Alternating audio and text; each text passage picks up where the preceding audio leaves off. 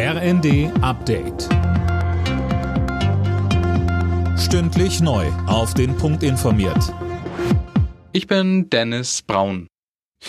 Die Ermittlungen um den Korruptionsskandal im EU-Parlament gehen weiter. Jetzt wurden auch Büros des Parlamentsgebäudes in Brüssel selbst durchsucht und Beweismaterial sichergestellt.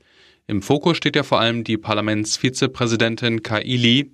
Katharina Barley, ebenfalls EU-Parlamentsvizepräsidentin, sagte im ZDF, das ist nichts, was auf eine Parteienfamilie beschränkt ist. Es ist auch nichts, was auf die Politik beschränkt ist. Wir haben in der Politik wie überall in der Gesellschaft leider gute und schlechte Menschen. Was wir tun müssen, ist alles tun, ist zu verhindern, dass es passiert. Und wenn es passiert, ganz entschieden aufklären. Und das tun wir.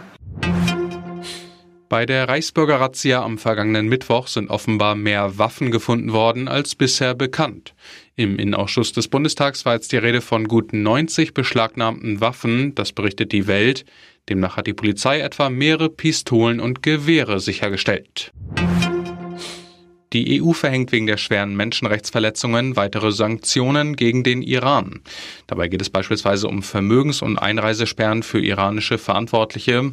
Gerade erst ist ein zweiter Mann hingerichtet worden, der an den Protesten gegen das Regime beteiligt gewesen sein soll. Bundesaußenministerin Annalena Baerbock befürchtet weitere Hinrichtungen und sagt, diese Hinrichtungen sind ein unverhohlener Einschüchterungsversuch, nicht dafür, dass Menschen Verbrechen begangen haben, sondern allein dafür, dass sie ihre Meinung auf die Straße tragen, allein dafür, dass sie wie wir in Freiheit leben wollen. The Banshees of Inisherin geht als großer Favorit ins Rennen um die Golden Globes. Die Komödie hat acht Nominierungen bekommen.